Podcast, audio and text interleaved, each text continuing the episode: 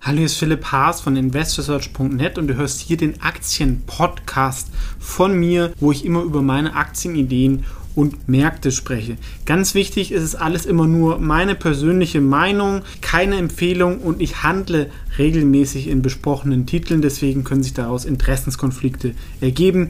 Einfach nur ganz kurz und jetzt viel Spaß in dem folgenden Podcast. Hallo, ist Philipp Haas von InvestorSearch TV und in diesem Video geht es um Pinduoduo. Wo steht es? Für Together More More, wie wir hier auch in diesem Logo sehen. Und es ist so ein bisschen so die Inkarnation von Let's Buy.com. Das hat schon mal vor 20 Jahren im New Economy Boom gab es schon mal dieses Gruppeneinkaufen hat bis jetzt aber nie so richtig funktioniert. China zeigt es aber, dass es mit Social Media funktionieren kann und vor allem in der Verbindung mit Discounts. Das ist inzwischen auch kein kleines Ding mehr, sondern vom abgewickelten Volumen Vielfaches von Zalando und die Nummer 3 in China nach Alibaba und JD und ich kann halt mit anderen Leuten bestimmte Produkte zusammenkaufen. Der Vorteil ist halt einerseits, die Kundengewinnungskosten sind niedrig, weil ich halt dann irgendwie meine Freunde einlade, ähm, der weil der Preis niedrig ist und es ist halt so ein bisschen Entertainment. Ähm, und sie versuchen halt die Zwischenhändler auszuschalten und sind dann relativ günstig. Und gerade halt, wenn jemand sehr, sehr viele Produkte hat, kann man das halt dann ähm, in großen Massen schnell loswerden. Und es wird auch immer personalisierter durch künstliche Intelligenz. Und sie verdienen ungefähr 3% von diesem Volumen. Ja, deswegen die Umsätze, die Pindu du ausweist, unterschätzen dann, ähm, wie groß das Ding wirklich ist. Die Frage ist halt, ähm, ob es die Qualität halt irgendwie gut ist und weil sie haben sich eher auf die Landbevölkerung konzentriert und eher so auf kleinere Einheiten und Produkte, wahrscheinlich auch viele Fake-Produkte. Also das sind eher so die Kunden, die die Großen ein bisschen liegen gelassen haben, weil die sich auf die großen Städte konzentriert haben. Ja, deswegen gibt es da zum Beispiel auch ein Beispiel wie Knoblauch oder sowas.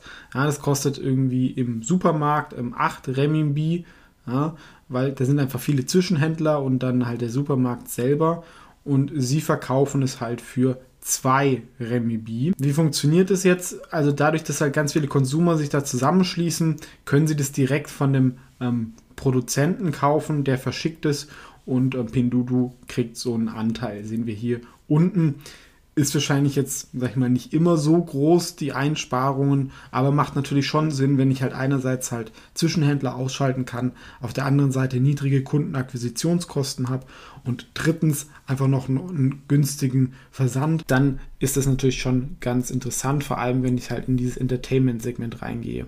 Der Markt selber für E-Commerce in China ist immer noch sehr, sehr groß oder wächst immer noch sehr, sehr stark und das ist schon sehr beachtlich, ähm, wie sie da zugelegt haben.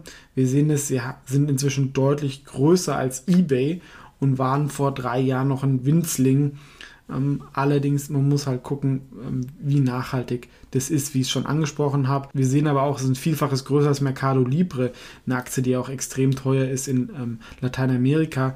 Und ähm, da sieht man einfach, wie groß dieser E-Commerce-Markt in China schon ist. Auch beeindruckend, sage ich mal, die Zahlen von Alibaba gegenüber Amazon, was ja so die Aktie ist, die wir in Europa oder in den USA immer für E-Commerce kaufen. Und es zeigt auch, dass natürlich Alibaba einfach ein Gigant ist, den man sich definitiv auch fürs Portfolio anschauen sollte. Aber in diesem Video geht es ja um Pinduoduo. Ähm, wer Alibaba interessant findet, findet aber hier auch nochmal das Video dazu. Der Gründer von Pinduoduo hat sogar geschafft, jetzt einer der drei, vier reichsten Chinesen zu werden in so kurzer Zeit, wo aber die Warnglocken ein bisschen angehen.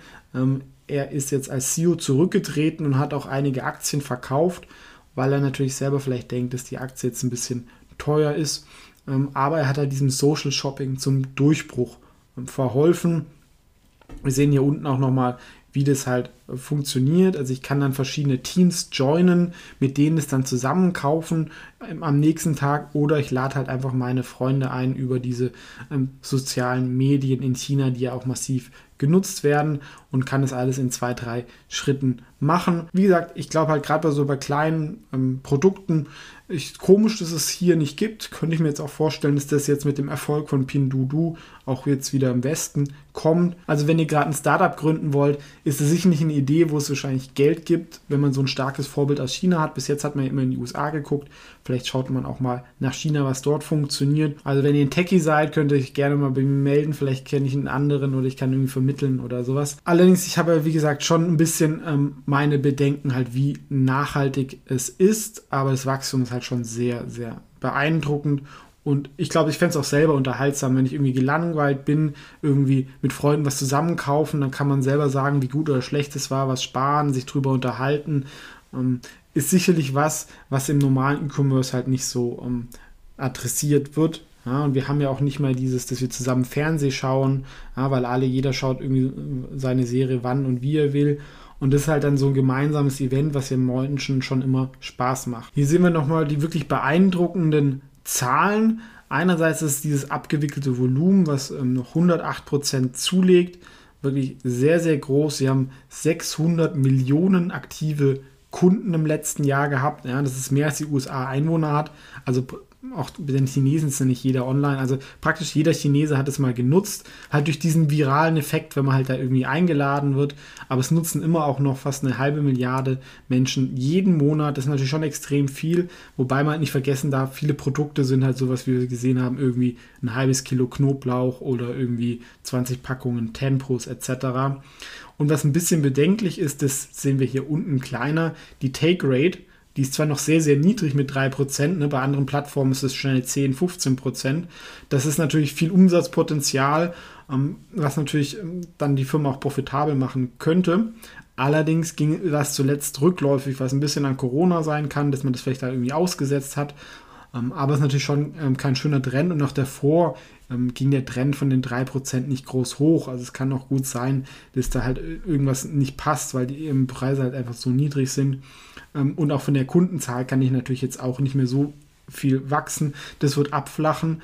Und es, halt, es gibt ja oft immer dann solche Modetrends, was man halt dann so ein paar Mal macht. Und das weiß ich nicht, aber es könnte halt sein, dass Pinduoduo das auch ist. Aber sonst ist halt schon ein Beispiel auch wieder, was zeigt, was in China möglich ist. Nach einem mäßigen Börsengang, wo die Aktie auch schon zu teuer eigentlich an die Börse kam, ging es erstmal seitwärts und dann eigentlich nach der Situation ähm, in China mit den ähm, Viren ging es in einem massiven Aufwärtstrend. Jetzt sind wir aber eigentlich nicht mehr in diesem Aufwärtstrend. Wir sehen, der ähm, CEO, als der zurückgetreten bin, da ging es kräftig runter, einen Anteil verkauft hat. Und jetzt auch im Intraday ähm, sieht es eigentlich nicht gut aus. Das ging dann mal wieder runter. Also da könnte ich mir auch mal vorstellen, ähm, dass so eine Aktie dann auch mal wieder in Abwärtstrend geht. Also es ist für Momentum-Investoren, denke ich, jetzt auch nicht mehr so super attraktiv. Ja, vor allem, weil das Ding jetzt auch keine kleine Butze mehr ist, sondern 100 Milliarden Marktkapitalisierung hat. Und wenn der Gründer halt verkauft, ist ein schlechtes Zeichen. Und die Aktie erscheint halt schon teuer absolut und auch relativ. Ich habe jetzt hier mal das faire KUV ausgerechnet was ich so bei 7,2 sehe. Klar, die Vision ist also ein bisschen, dass sie diese Provisionsraten hochfahren können. Wir können natürlich sagen, wir haben uns erstmal auf Kundenwachstum ähm, fokussiert. Ähm, aber selbst wenn die Provision jetzt irgendwie doppelt so hoch wäre, wäre das Ding trotzdem nicht so massiv profitabel. Also es ist immer noch sehr, sehr defizitär, was auch okay ist bei diesem starken Wachstum. Aber es ist halt die Frage, ob sie halt diese Profitabilität zeigen können oder ob halt dann irgendwie Alibaba und JD halt auch in die, sag ich mal, ruralen Gegenden kommen, ja, ähm, weil die haben natürlich sehr, sehr viel Cash und ähm, die Kunden und Erfahrung, um das dann auch zu nutzen. Vielleicht haben sie es einfach bisher ein bisschen ignoriert. Ja, und aktuell ist die Aktie halt beim 24-fachen Umsatzmultiple. Wenn ich sage, ein 7er fände ich in Ordnung, hätten wir halt schon auch ordentliches Abwärtspotenzial. Also sicherlich ist eine Aktie, wo ich jetzt auch keine Beobachtungsposition habe, weil ich sowohl vom Momentum es ein bisschen gefährlich finde, so vom Sentiment und auch von der Bewertung ist einfach extrem teuer. Ja, 100 Milliarden für was, wo nicht, noch nicht klar ist, ob man damit Geld verdienen kann. Allerdings, klar, die, man zahlt halt dieses virale Wachstum. Aktuell ist halt, glaube ich, eher im Kurs drin, dass die nachhaltige Nummer 3 wird. Ähm, aber so und so wird das Wachstum ein bisschen abflachen. Und es ist halt dann die Frage, wie sich das ausgeht. Ja, ihr seht, ich weiß es natürlich auch nicht, aber es ist einfach so meine Meinung. Es gibt in China so viele Aktien, die halt echt sehr, sehr günstig sind. Klar, vielleicht wachsen die nicht ganz so schnell, ähm, aber hier ist halt dann doch die Gefahr, ähm, dass das Wachstum muss runterkommen. Ja, wenn man schon irgendwie fast jeden zweiten Chinesen erreicht, das kann jetzt nicht so weitergehen. Und ähm, die große Frage ist halt, wie sie diese Provisionsrate sich entwickeln wird. Ja, hat jemand die Aktie? Was ist eure Meinung dazu? Natürlich auch gerne kommentieren oder ob ihr vielleicht sogar ähm, das kennt aus China. Es gibt ja auch viele Leute auf dem Kanal, die auch mal regelmäßig in China sind. Ähm, aber und natürlich, wenn ihr was gründen wollt, ist, glaube ich, trotzdem eine interessante äh, Sache, ähm, was man sich überlegen kann. Aber vielleicht ist auch was, was nur in China funktioniert, weil die sich für so Sachen mehr begeistern als hierzulande, weil hierzulande hat es meistens nicht hingehauen. Ja? Vielen Dank fürs Zuschauen. Wenn das Video gefallen hat, natürlich ähm, gerne liken, Kanal beitreten und ansonsten sehen wir uns im nächsten Aktienvideo, wo vielleicht auch Aktien kommen, die ich eher kaufen würde.